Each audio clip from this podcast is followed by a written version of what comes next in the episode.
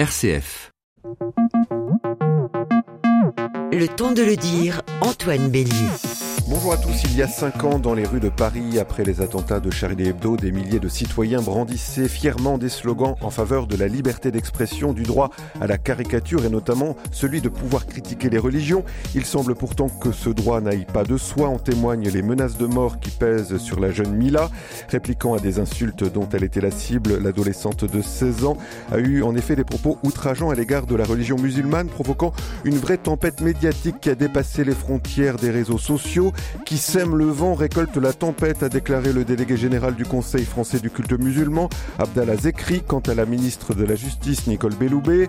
Elle a affirmé, dans un premier temps, avant de reconnaître une erreur de formulation, que l'insulte contre une religion constituait une atteinte à la liberté de conscience. À cette affaire s'ajoute celle d'un humoriste de France Inter, qui avait chanté un texte offensant sur Jésus, entraînant nombre de réactions indignées, obligeant la direction de la radio publique à présenter ses excuses aux auditeurs.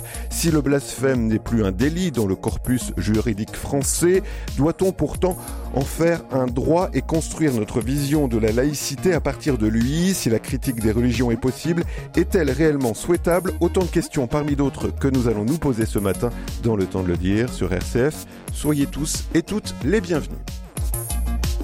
Jusqu'à 10h, c'est le temps de le dire sur RCF. Razika Nani, bonjour. Bonjour Antoine. Vous êtes philosophe, islamologue, membre du conseil d'orientation de la Fondation de l'Islam de France et auteur de nombreux ouvrages, parmi lesquels Islam, quel problème, les défis de la réforme. Je renvoie aussi à la lecture d'un livre d'entretien avec Jean-Louis Bianco et Latifa Ibn Ziaten, Laïcité et Islam, mission possible, avec une question, un point d'interrogation. C'est publié aux éditions de l'Aube. Philippe Godin, bonjour. Bonjour. Vous êtes le directeur de l'Institut européen en sciences des religions au sein de l'école pratique des hautes études.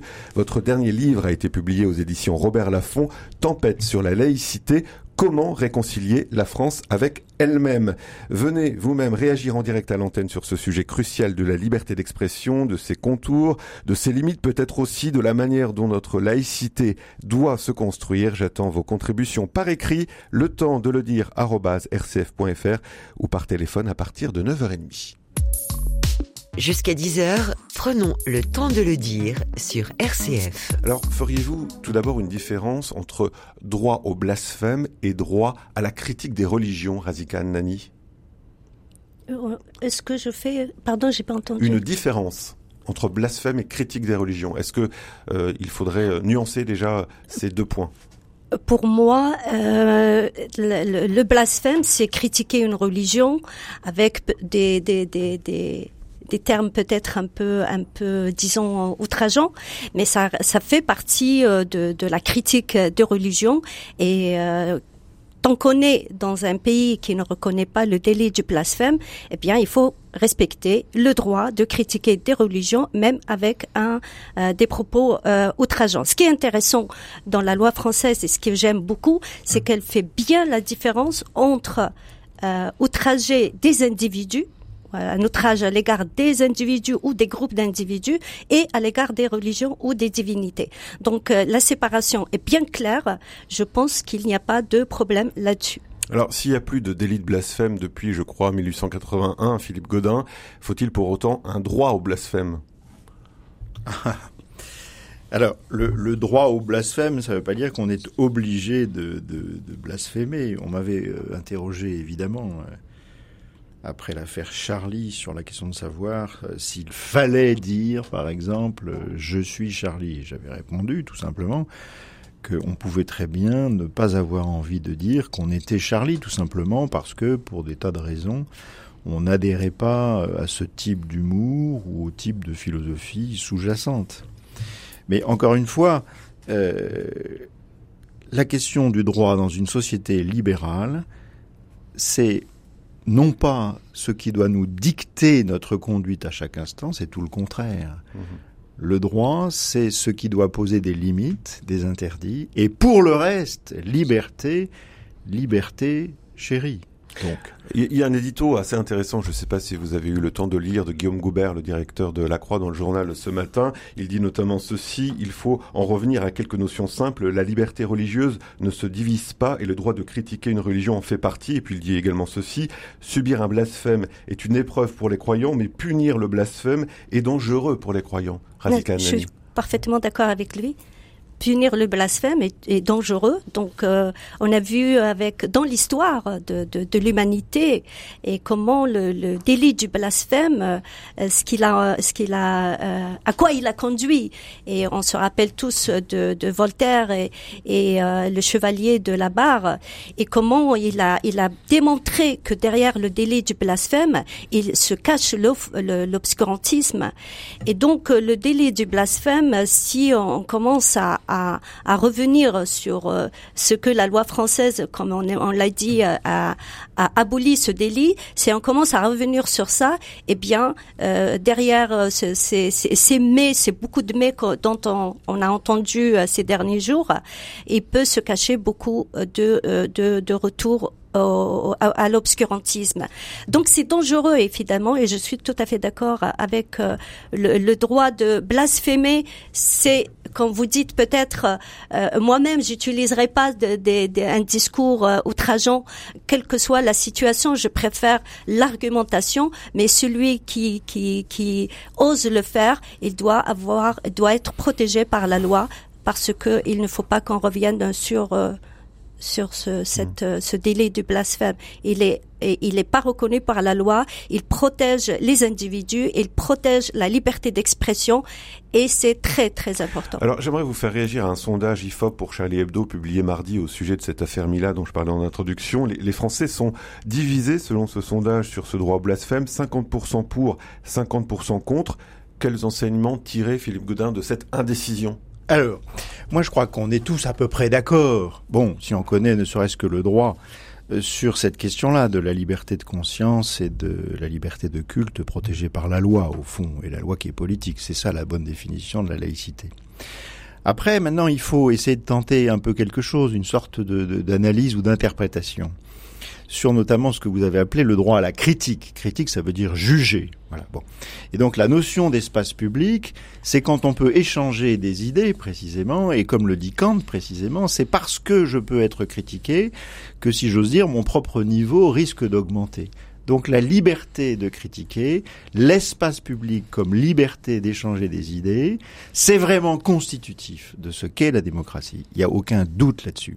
Maintenant, l'affaire Mila, on en reparlera sur le caractère totalement insupportable et effrayant des menaces de mort et surtout des menaces de mort qu'on ne peut pas ne pas prendre au sérieux aujourd'hui. Puisqu'elles sont ciblées. Ça, c'est absolument dramatique. Bon. Mais la question, c'est euh, l'espace public dont je viens de parler, malheureusement, n'est plus d'actualité. Autrement dit, euh, les réseaux sociaux, je pense qu'on n'a jamais autant lu à notre époque alors même qu'on lit de moins en moins de livres, on n'a jamais autant entendu alors qu'on écoute de moins en moins, on n'a jamais autant vu alors qu'on regarde de moins en moins. Je vais pas vous jouer le vieux con euh, rabat-joie sur le mode avant c'était merveilleux, mais ce que je crois, c'est que ces réseaux sociaux favorisent la communication mitraillette, l'action, la réaction et la montée aux extrêmes. Ça n'a plus rien à voir avec l'espace public au sens intellectuel. Donc c'est un autre espace qui est créé. Alors, cet espace-là, c'est formidable, je veux dire, tant mieux d'une certaine manière. Bon, mais simplement, il y a un problème, je dirais, tout simplement de maîtrise ou d'éducation. Et je pense que les, les, technologies vont très très vite, les gamins se les approprient très vite, mais je pense que l'éducation nationale devrait faire un, un travail considérable d'éducation à l'usage des réseaux sociaux pour ne pas tomber dans ces pièges délétères où on n'échange pas des arguments mais des insultes. Mhm. Et au pire des menaces de mort. Donc voilà ce que je voulais dire aussi sur cette question de la distinction entre espace critique et puis injure ou insulte. Donc dans l'espace des réseaux sociaux, on s'affranchit plus facilement des règles propres à la laïcité, Razika Nani, c'est ça qui rend le problème encore plus compliqué? Je pense euh, dans le domaine des réseaux sociaux, la personne est devant son écran et parfois elle oublie qu'elle parle aux autres. Mm. Et on a l'impression qu'on est avec soi-même. Et on oublie, parce que le regard de l'autre est très important hein, dans notre façon de nous comporter. Donc on se comporte souvent par rapport au, regard de l'autre. On a des comportements euh, différents que de, lorsqu'on est chez soi et lorsqu'on s'adresse à l'autre et quand on est tout seul.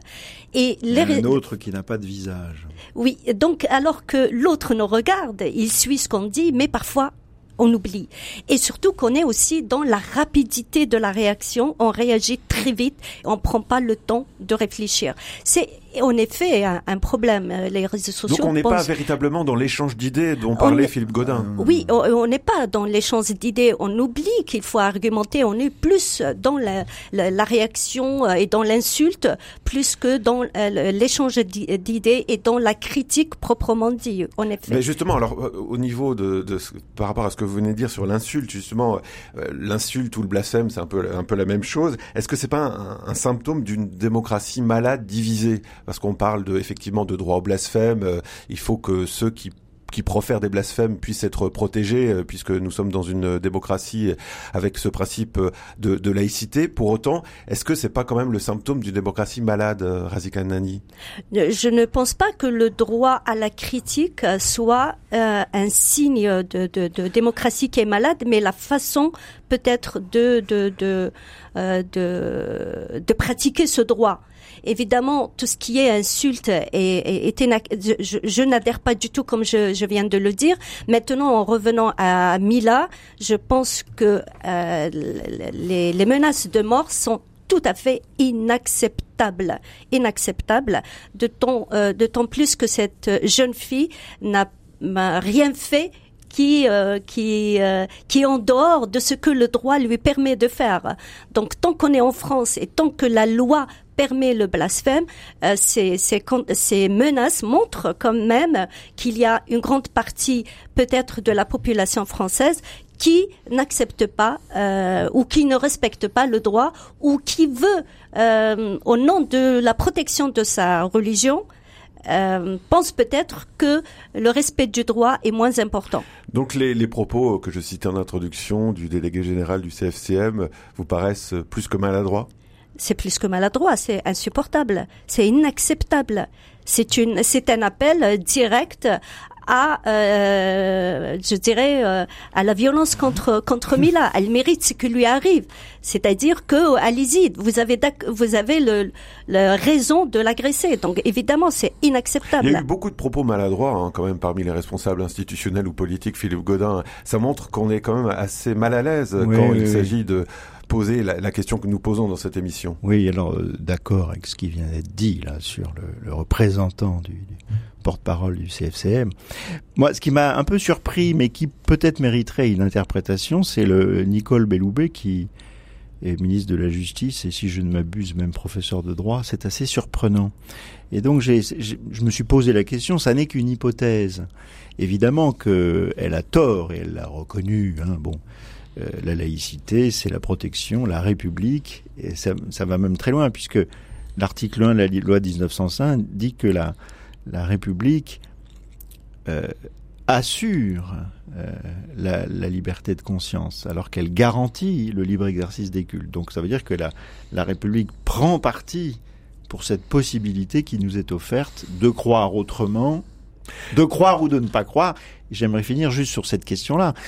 Euh, je pense qu'elle a dû penser d'une certaine façon à la fameuse lettre aux instituteurs, même inconsciemment, de, de, de, de Ferry, quand il dit que le maître laïque, qui est tout à fait laïque, doit parler, mais de telle sorte qu'il n'offense point, euh, si j'ose dire, euh, la conscience des, des, oui. des, pères de famille. Alors on disait pères de famille à cette époque-là, on devrait dire aujourd'hui des parents. Euh, donc je pense que c'est plutôt à ce type de choses qu'elle pensait, c'est-à-dire à une sorte de déontologie du fonctionnaire en charge d'enfants et qui doit veiller à ne pas choquer les consciences. Voilà, j'essaye de comprendre l'erreur qu'elle a faite. Donc en fait, elle veut dire qu'il ne faut pas offenser la liberté de conscience. L'insulte pourrait être une atteinte à la liberté de conscience. C'est ce qu'elle a dit. Bon, après, effectivement, elle s'est rétractée. Nani là-dessus je, je, pense quand on parle de liberté de conscience, on oublie que la liberté de conscience ne concerne pas seulement la liberté de croire, mais aussi la liberté de ne pas croire. Et euh, donc avec la ministre de, de, de, la Justice, non seulement comme elle représente la justice, là, elle a fait quand même une grave erreur, étant donné que dans le droit français, le délai du blasphème n'existe pas. Et d'autre part, elle parle, elle dit qu'il y a une atteinte à, la liberté d'expression, euh, de, conscience. Je pense que Mila n'a porté atteinte à aucune liberté de, de conscience, étant donné qu'elle n'a empêché personne de croire ou de ne pas croire. Elle n'a fait qu'exprimer sa conscience à elle ou son, sa liberté à elle de ne pas croire. Elle l'a exprimé peut-être avec un certain discours dont tout le monde n'est pas peut-être d'accord, mais elle n'a fait qu'exprimer sa liberté à elle de ne pas croire. Et ce sont ceux qui l'ont euh, menacé euh, de mort, ce sont ceux-là qui n'ont pas respecté, et qui ont euh, n'ont pas respecté sa liberté à elle de ne pas croire. Donc c'est là qu'il y a une atteinte à la liberté de conscience. C'est pour ça que je comprends pas du tout la ministre de la Justice. Philippe Godin, avant de faire une pause musicale. Oui, bah, une petite. Faisons un peu de philosophie pour nous détendre, si j'ose dire. Le mot chien ne mord pas. Bon, nous savons que les paroles, évidemment, peuvent blesser. Nous savons bien que l'être humain, euh, comment dirais-je, sa vie dépend des paroles. Mais il faut quand même faire un peu de pédagogie, bon sang de bois. Le mot Dieu est un nom commun. Ce n'est pas un nom propre. Voilà. Et donc je pense que les gens euh, qui réagissent violemment, d'ailleurs, ce qui prouve justement qu'il y a un problème, euh, dès qu'on prononce le mot Dieu et qu'on dit des choses euh, qui sont plutôt désagréables par rapport à ce mot, ces gens-là confondent un mot avec la transcendance. Donc là, il y a vraiment un problème absolument dramatique sur le plan intellectuel, sur le plan pédagogique, si vous voulez. Donc peut-être que la première chose à faire, c'est de distinguer ça, le signifiant, le signifié, et ce que l'on vise par les mots que l'on emploie. Allez, on va poursuivre notre réflexion dans trois minutes sur RCF. Euh, n'hésitez pas à partir de 9h30 à nous envoyer vos messages ou à nous appeler au 04 72 38 20 23. À tout de suite. Allez, on continue de parler avec Razika et Philippe pendant la pause musicale.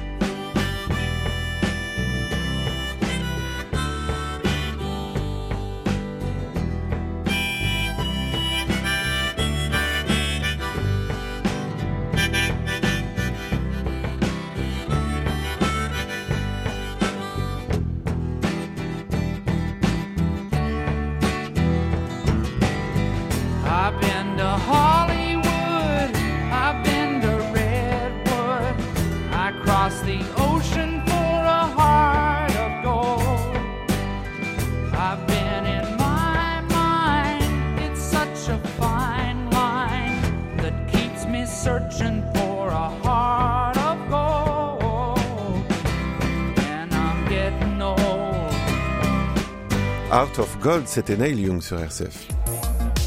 Vos questions, commentaires et témoignages au 04 72 38 20 23. L'affaire Mila est une défaite de la République, c'est ce qu'écrit dans l'hebdomadaire Marianne l'une de mes invitées de ce matin, l'islamologue Razika Annani.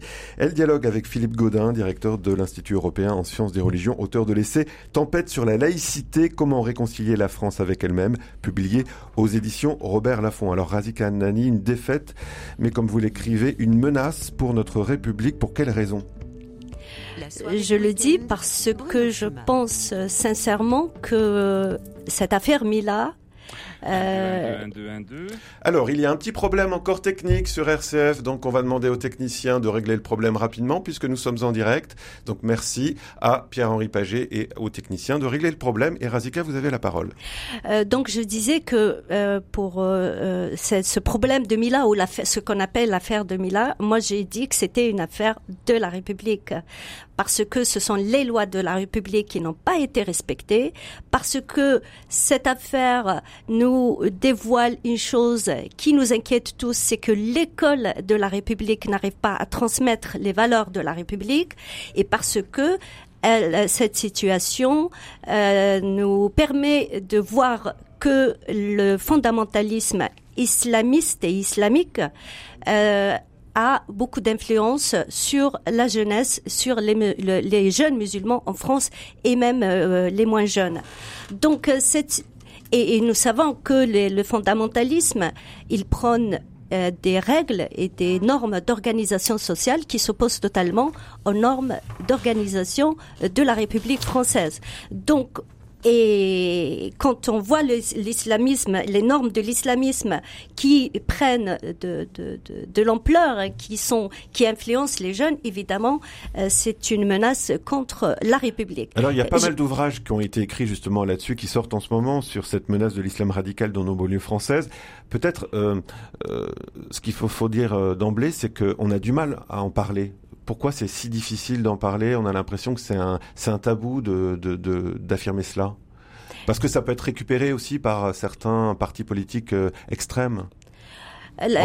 Parler de l'islam aujourd'hui en France, c'est vrai que ce n'est pour beaucoup, ce n'est pas une question facile. Nous avons, on se rappelle très bien de la marche contre l'islamophobie, euh, et beaucoup de Français pensent encore aujourd'hui que euh, la critique de l'islam, euh, c'est de l'islamophobie.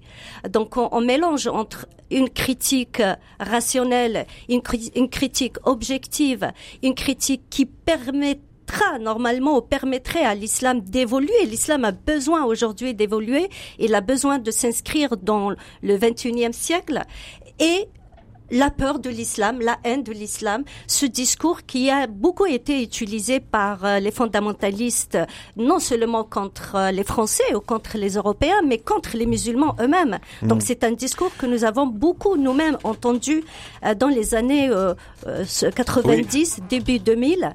Oui. Alors la difficulté quand même pour l'islam aujourd'hui, même si euh, voilà, on peut peut-être en, discuter, c'est que l'islam a du mal quand même à accepter la, critique et à accepter finalement euh, la question du blasphème. On parle du blasphème puisque c'est le sujet de notre émission. Aujourd'hui, euh, sans parler forcément d'islam radical, c'est difficile pour un musulman de critiquer, qu'on critique sa, sa religion, les fondements de sa religion, Philippe Godin. Oui, je, je comme ça, je sais pas très bien. En les cas, ce que je disais tout à l'heure, c'est qu'il faut une éducation euh, à la civilité et à ce qui pourrait être la restauration d'un espace public digne de ce nom au sens de la pensée critique. Mais il y a autre chose à faire qui est tout simplement l'effort de la connaissance et qui est un effort évidemment de long terme ce qu'on appelle euh, l'enseignement laïque des faits religieux euh, à l'école, qui se fait un peu mais, mais pas assez, et puis tout simplement la promotion de l'énorme travail qui est en train de se faire.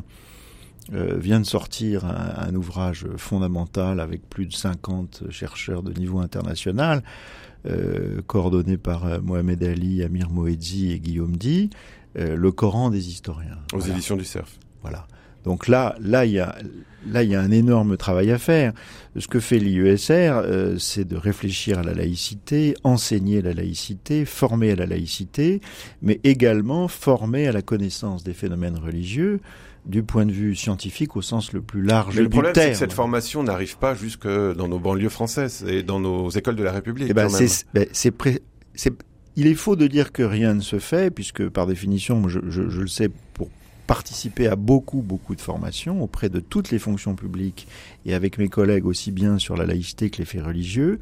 Mais je pense qu'il faut prendre la mesure de ce défi et mettre l'accent, plus qu'on ne le fait, sur cette question de la connaissance. Et je pense que la, beaucoup, beaucoup de citoyens français de religion ou de culture musulmane sont plus ouverts qu'on ne le pense à cette approche, pourvu qu'on leur propose, en quelque sorte, et qu'il y ait des espaces pour cette approche-là. Parce qu'à un moment donné, une fois qu'on a dit qu'il y a des problèmes, qu'est-ce qu'on fait? On prépare la guerre civile? Non.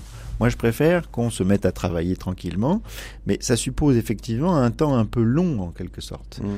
Et je pense que ça, c'est la responsabilité de l'État de permettre ce temps long de la connaissance. Mmh. Quels sont les leviers possibles, Razika Nani? Est-ce que vous-même, vous, euh, ça vous arrive d'intervenir dans des établissements scolaires? Est-ce que ça vous arrive d'avoir euh, justement la parole pour, euh, pour créer des espaces de dialogue sur ces questions? Moi, évidemment, il m'arrive d'intervenir. Avec des plus jeunes Non, pas vraiment avec les plus jeunes, mais j'interviens euh, pas mal de fois. De, donc, je donne des conférences, euh, j'écris des articles, je, je, je je donne des conférences, que ce soit dans les milieux, euh, par exemple, algériens euh, en France ou en Algérie. Mais vous arrivez à, débattre et Oui, j'arrive à débattre. Et surtout que j'arrive à transmettre une idée qu'aujourd'hui, l'islam est arrivé à une situation ou à une époque aussi où il est indispensable que qu'il se réforme. Donc une réforme de l'islam est aujourd'hui indispensable. Elle est même une question de responsabilité et euh, c'est un euh, titre d'un chapitre de mon livre que j'ai intitulé L'islam, réforme et responsabilité. Pourquoi il est indispensable aujourd'hui de réformer l'islam Car on peut plus aujourd'hui de le vivre comme il était ou comme on, on le vivait au 7e siècle? Or, le discours fondamentaliste veut, et, euh, pour lui, vivre l'islam aujourd'hui comme on le vivait au 7e siècle. Mm. C'est un discours fondamentaliste, salafiste, qui ne voit pas la vérité en dehors de ce qui a été fait et ce qui a été vécu au 7e siècle. Donc, il faut aller vers cette réforme. La question, comment, comment quel, quel genre de réforme et comment procéder? C'est là toute la question. Qui guidera cette réforme? Et Qui guidera cette réforme? Les intellectuels, c'est à eux de guider cette réforme. Dans mon travail et dans même la tribune que vous avez euh, citée tout à l'heure, j'ai essayé de démontrer que certes il y a des versets qui appellent à la, violence, qui appellent au rejet de l'autre, qui appellent euh, donc à, à voilà la violence et le rejet de l'autre, mais il y a aussi des versets qu'on peut aussi utiliser parce que ils ont une portée universelle, ils ont une portée plutôt humaniste que les musulmans doivent mettre en avant et c'est le rôle des intellectuels musulmans de mettre en avant ces versets et de dire aux jeunes oui, il y a ce verset qui appelle à la violence mais il y a aussi ce verset qui appelle aussi au dialogue, qui appelle aussi à respecter la liberté de l'autre comme j'ai cité le verset 105 de la Sourate 5, la table servie qui dit que euh, l'autre ne vous dérange point si vous, vous avez choisi le bon chemin. Donc, si il ne me dérange pas, pourquoi vouloir le tuer? Si il n'a pas, euh, il a, s'est égaré? Donc, il y a des versets que les musulmans aujourd'hui peuvent mettre en avant au lieu de ceux qui appellent à la violence. Ce que je veux dire, c'est que dans l'islam, les musulmans ne mettent pas en pratique tous les versets qui existent dans le Coran. Ça, il faut le savoir. Euh, parce que certains me disent, quand je parle, comme je viens de vous le dire, certains m'ont écrit pour me dire, mais euh, le Coran, on le prend en entier ou on ne le prend pas. Ben, je suis désolée pour ce discours. Il suffit de regarder dans le Coran pour voir que les musulmans ne le prennent pas en entier. Mmh. Il y a des versets qui sont euh, négligés ou abrogés. Euh, abrogés sans les supprimer du Coran, mais ne pas les pratiquer consciemment ou inconsciemment. Donc il y a beaucoup de versets. Et pourquoi aujourd'hui ne pas faire juste le contraire? Mettre en avant les versets qui appellent au dialogue, qui appellent au contact paisible avec l'autre et laisser tomber les versets qui appellent à la violence, etc. Je pense que le travail peut se faire, comme je l'ai dit euh, dans cette tribune, la question est, concerne le regard que nous portons sur l'autre. Le jour où nous changerons le regard que nous portons sur l'autre, on changera aussi euh, notre façon d'aborder les textes coraniques. Eh bien, on va continuer d'analyser ce, ce, regard que nous portons sur l'autre, sur les autres, en parlant après la nouvelle pause que je vous propose de laïcité. Restez avec nous sur RCF. Le temps de le dire revient dans un instant. Voir la vie du bon côté, c'est tout un art. Chaque semaine, Bénédicte Draillard et ses invités nous donnent des pistes pour positiver. Transformer son quotidien en changeant ses habitudes, être plus réceptif aux autres pour mieux se retrouver. La vie est un art, c'est chaque jeudi à 13h30 sur RCF. Parce que l'avenir se joue aujourd'hui, RCF investit dans le mode de diffusion du futur appelé DAB+, ou radio numérique terrestre. Que vous soyez à Nice, Lyon, Lille ou Strasbourg, vous pouvez déjà nous écouter en DAB+, avec un poste de radio compatible. Pour commander dès maintenant votre poste DAB+, appelez le service auditeur au 04 72 38 62 10.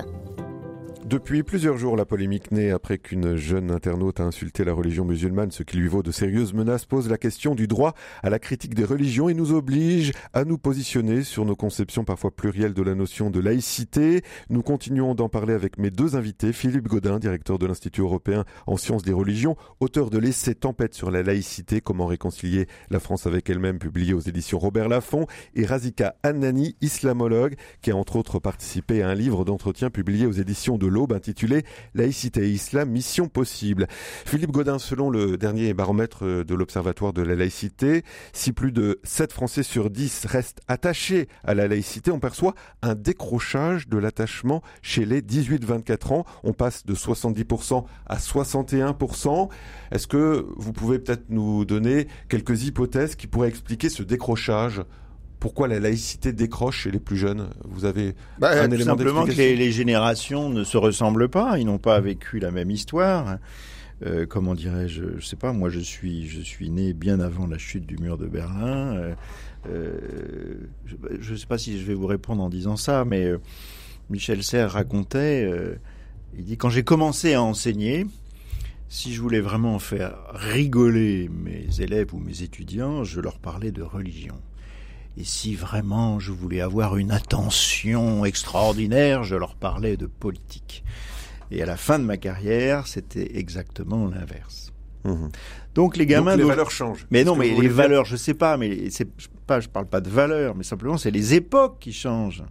Je veux dire, on s'étripait sur la question de la patrie du socialisme.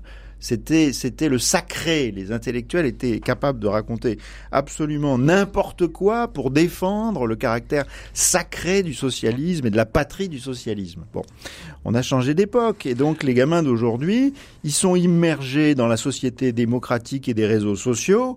Ils ont, c'est moi je pense ce que je veux. Donc Alors ce qui moi, est sacré, c'est la pluralité. Mais oui, donc C'est voilà. pas la laïcité qui est sacrée. Mais je pense que c'est ça. Je, je fais ce que je veux. Je pense ce que je veux. Je suis croyant, pas croyant, etc. Le problème, c'est que tout ça n'a pas beaucoup de contenu. Donc il faut simplement euh, prendre acte du fait que les générations se suivent et ne se ressemblent pas.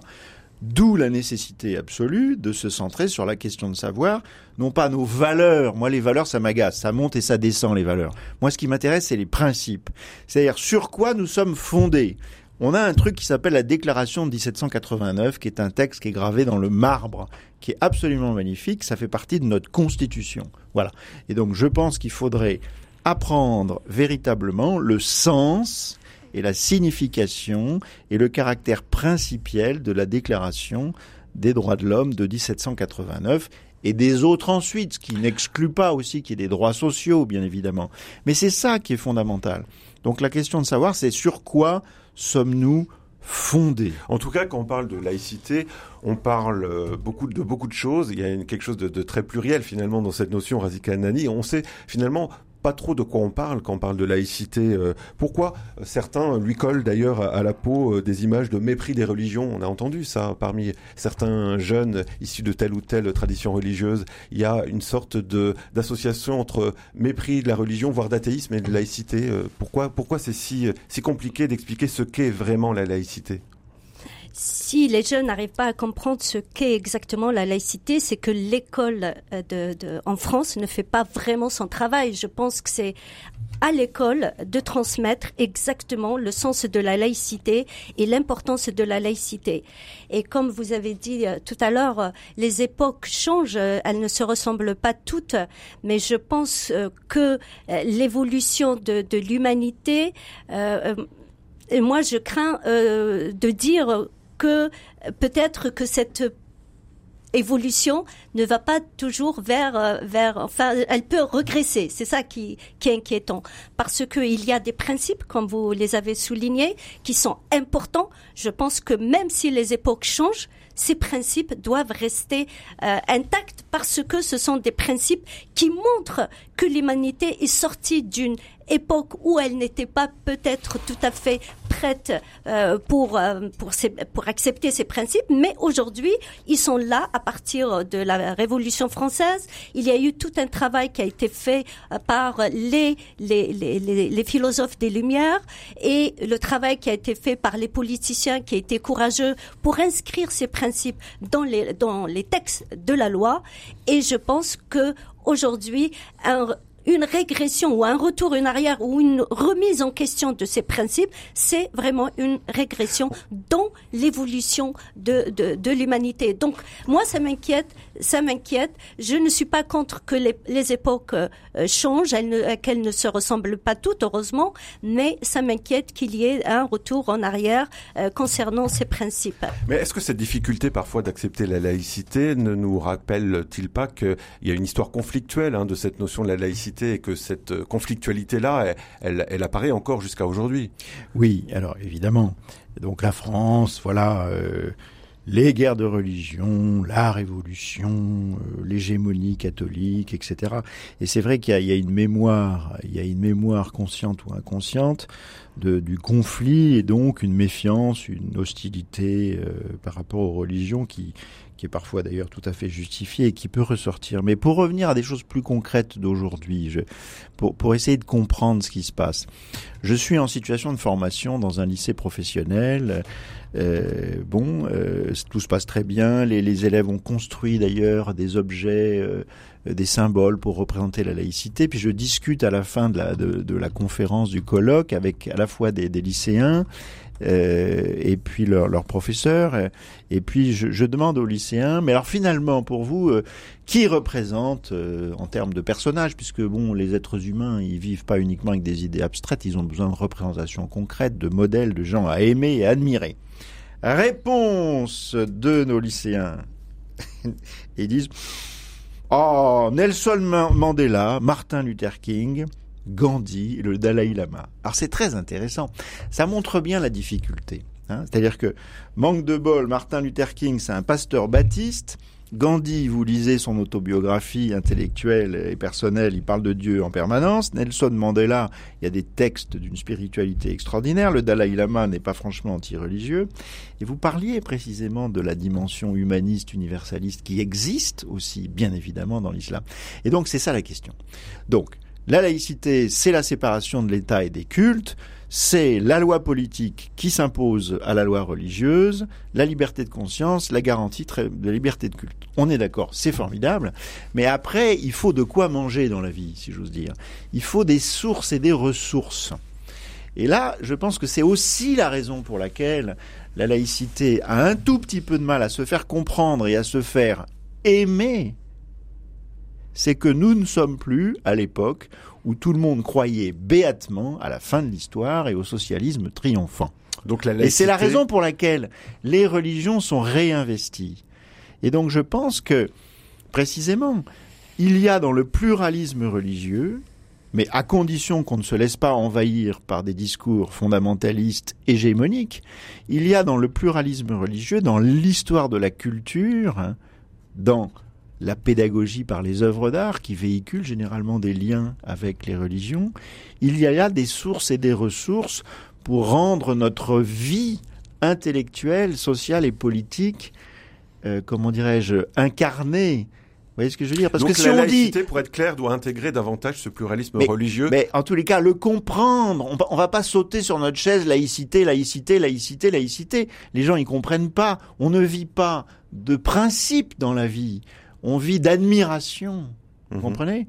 Et donc, euh, il faut aussi comprendre cette dimension-là. Et, du coup, euh, c'était amusant de voir que les professeurs étaient un peu mal à l'aise parce que leurs élèves ne se rendaient même pas compte que les personnalités qu'ils admiraient au nom de l'antiracisme, au nom de la lutte pour la dignité de tous, étaient aussi des gens qui puisaient dans une inspiration religieuse et spirituelle. Je, je, pense que la laïcité n'a jamais dit qu'il fallait laisser tomber les religions. Je pense que la laïcité, c'est tout simplement que l'État doit être neutre vis-à-vis de toutes les religions qui existent dans la société. Donc qu'il y ait des religions au sein de la société, ce n'est pas contradictoire ou ne se pose pas à la laïcité. Donc moi, je ne vois pas, euh, parce que les gens s'attachent à leur religion ou les valeurs de leur religion, signifie que la laïcité est en, est en régression.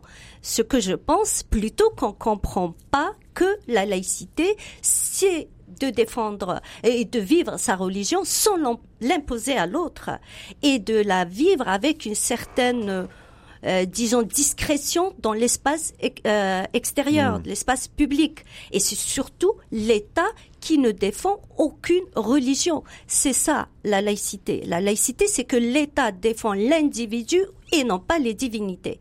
Maintenant, euh, ce que je veux dire, c'est que en islam, l'islam, euh, qu'on propose aux musulmans, tels que euh, les docteurs de la religion ou les ulama, comme on dit en arabe, ou les représentants de l'islam, l'islam qu'ils représentent aux musulmans est un islam qui ne sépare pas la dimension juridique, la dimension politique de la dimension spirituelle.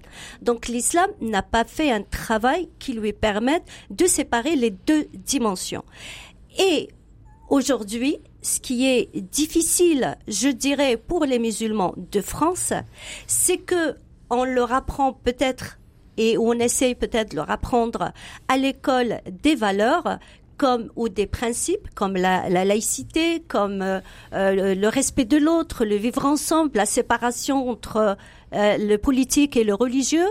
Mais en, même temps, quand ils rentrent chez eux, quand ils veulent être pratiquants, quand ils, ils veulent écouter le discours de, de, la religion, de leur religion, eh bien, on leur propose un islam avec des valeurs qui vont à l'encontre de ce qu'on leur apprend à l'école. Donc il y a des valeurs de la République qui s'opposent aux valeurs de l'islam telles que la majorité des, musulmans qui parlent aujourd'hui au nom de l'islam le proposent aux musulmans. Donc un, élève, un enfant, un, un, un adolescent se retrouve dans une forme d'écartèlement entre ce qu'on leur dit comme valeur, comme principe, comment ils doivent se comporter en France, dans la société française, et ce qu'on leur dit. Il y a pourtant oui, il y a pourtant quand même beaucoup d'attentes euh, de la part des musulmans euh, vis-à-vis de la laïcité, vis-à-vis de ce principe de laïcité. Euh, vous pouvez le, en témoigner vous-même, Razikanani. Il y a beaucoup d'attentes. Il y a beaucoup d'attentes, beaucoup les musulmans qui vivent en France, même ailleurs, ils ne sont pas tous pratiquants. Mais quand, je quand on revient à l'islam tel qu'il est, tel qu'il est présenté aujourd'hui, il ne sépare pas les deux dimensions.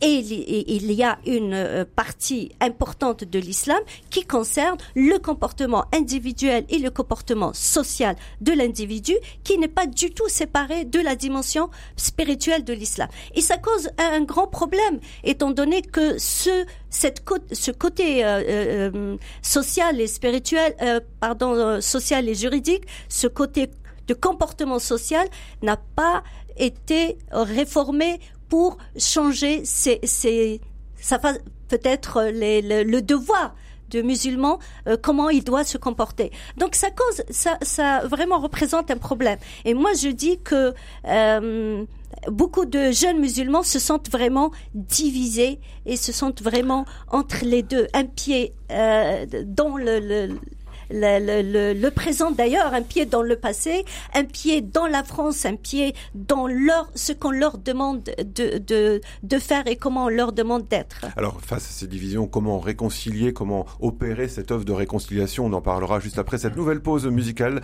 et je lirai après la pause quelques-uns de vos messages.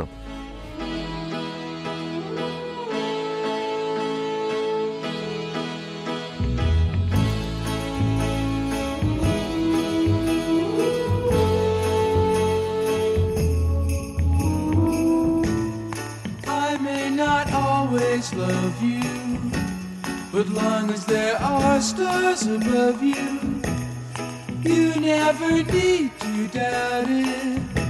I'll make you so sure about it. God only knows what I'd be without you. If you should ever leave me, well, life would still go on,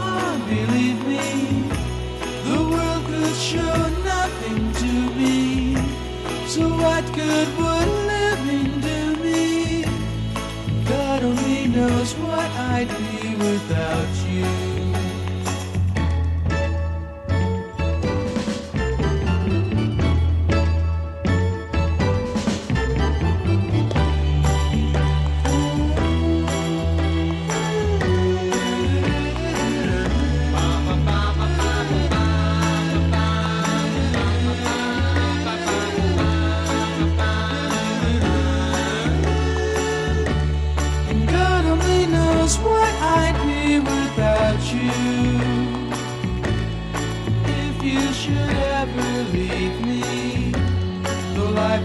歌。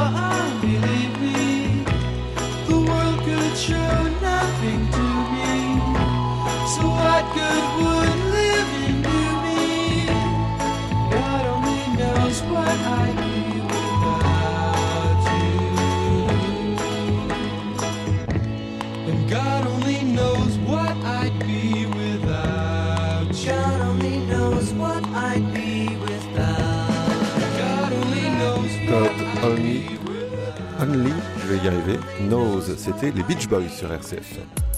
Votre rendez-vous d'actualité du matin, c'est le temps de le dire sur RCF. Régulièrement, le droit à la liberté d'expression est reposé dans le débat public en France. L'affaire Mila nous questionne. Ce droit à la critique doit-il comporter d'éventuelles limites quand il s'agit des religions? Mais si oui, la laïcité est-elle encore opérante? Autant de questions que nous nous posons depuis 9h ce matin avec mes invités, l'islamologue et philosophe Razika Anani et le directeur de l'Institut européen en sciences des religions, Philippe Godin. Donc pas mal de messages, je vous le disais, notamment ce mail de Véronique. La menace contre la laïcité et la République française tient à l'origine du fondement de l'islam, dit-elle, qui est une idéologie conquérante et non fondée sur une religion d'amour comme celle des catholiques. J'ai l'impression de concepts archaïques, non adaptés et d'un autre temps. L'évolution est indispensable, même sur la femme, car incompatibilité totale avec nos démocraties occidentales. Et puis ce mail de Dominique, l'exégèse historico-critique est beaucoup moins avancée d'un texte à l'autre. C'est une raison très forte des incompréhensions et des violences. Alors, euh, une réaction, Razika Nani C'est pour cela que je parle de la réforme de l'islam. Je pense aujourd'hui qu'elle est nécessaire et qu'elle doit être faite euh, parce que on ne peut pas dire aux musulmans, voilà, aujourd'hui il faut tourner la page de l'islam. Ce n'est pas possible. Il y a des gens qui ont ce besoin de croire et ils ont le droit de croire s'ils veulent y croire. Maintenant, il faut quand même que l'islam fasse son travail pour qu'il s'adapte à l'époque actuelle. Donc le, le- vous avez, j'ai parlé tout à l'heure, j'ai dit il y a des versets qu'on peut utiliser pour aller vers un, un islam plus adapté à notre époque. Il y a un travail qui doit se faire au niveau des versets.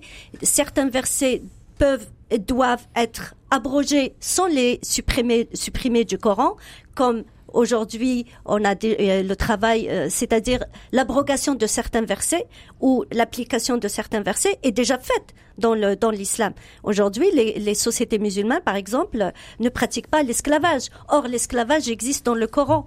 Donc, cette possibilité de déclarer que certains versets ne peuvent pas être mis en pratique est possible. Alors oui, alors on va s'arrêter là peut-être Razika parce qu'il nous reste quand même peu de minutes avant la fin de cette émission. Il y a pas mal de messages d'auditeurs. Ce mail de Suzanne, un mot qui était très peu entendu est le respect. Par ailleurs, ceux qui prônent ce droit au blasphème savent-ils qu'ils font injure à Dieu? Qui blasphème-t-on sinon Dieu? Et puis dans un même euh, sens, un autre euh, message, celui de Dominique, que dire d'un individu comme Frédéric Fromet de France Inter euh, dans l'émission Par Jupiter? Donc lui, il avait écrit une chanson contre Jésus, je le disais en introduction. N'y a-t-il pas des limites dictées par le respect dû à tout humain? Philippe Godin sur Oui, ces messages je- et sur je- cet je- appel au respect. Oui, mais je crois qu'on a commencé là-dessus. C'est-à-dire, je pense que le respect des libertés fondamentales, et notamment celui de la liberté d'expression, où il est interdit d'appeler à la violence, au meurtre, etc., à l'égard d'autrui, et non pas à l'égard d'idées ou de religion, le respect absolu de ce principe et de cette liberté n'exclut en aucune façon le nécessaire apprentissage de la civilité, en quelque sorte, et la, nécess- la nécessaire distinction entre un espace public digne de ce nom et la possibilité offerte de s'injurier et de s'insulter à la vitesse de la lumière sans avoir eu le temps de réfléchir. Donc encore une fois, il faut distinguer les plans. Je pense qu'il y a une éducation à la civilité et une éducation à l'usage des réseaux sociaux qui doit être faite. pour qu'on retrouve un espace public digne de ce nom. Et par ailleurs, respecter la liberté d'expression. Oui, alors je vais dire peut-être une chose qui paraît évidente, mais parler de respect des religions, ça ne veut pas dire renoncer au principe de laïcité. Parce que là encore une fois, il y a des gens qui ont une laïcité très très très fermée, qui exclut totalement le religieux. Et, le, le, respect des religions, ça fait partie du principe de laïcité, Razika Nani. La laïcité, dans son fondement, dans son sens, n'exclut pas la religion. Et, euh, et la laïcité, c'est au contraire, c'est le fait d'avoir des lois au-dessus, au-dessus de toutes les religions, afin que toutes les religions peuvent vivre ensemble et s'exprimer de la même manière et avec la même liberté. Donc je ne vois pas, moi, de contradiction. Mais il y a quand même un conflit d'interprétation sur cette notion de laïcité, on le sait bien, oui, entre ceux qui sont les partisans d'une laïcité dite ouverte oui, et ceux qui seraient euh, écoutez, partisans d'une laïcité plus fermée. Écoutez, la Constitution dit que la République respecte toutes les croyances. Est-ce que c'est vrai? Bien sûr que non.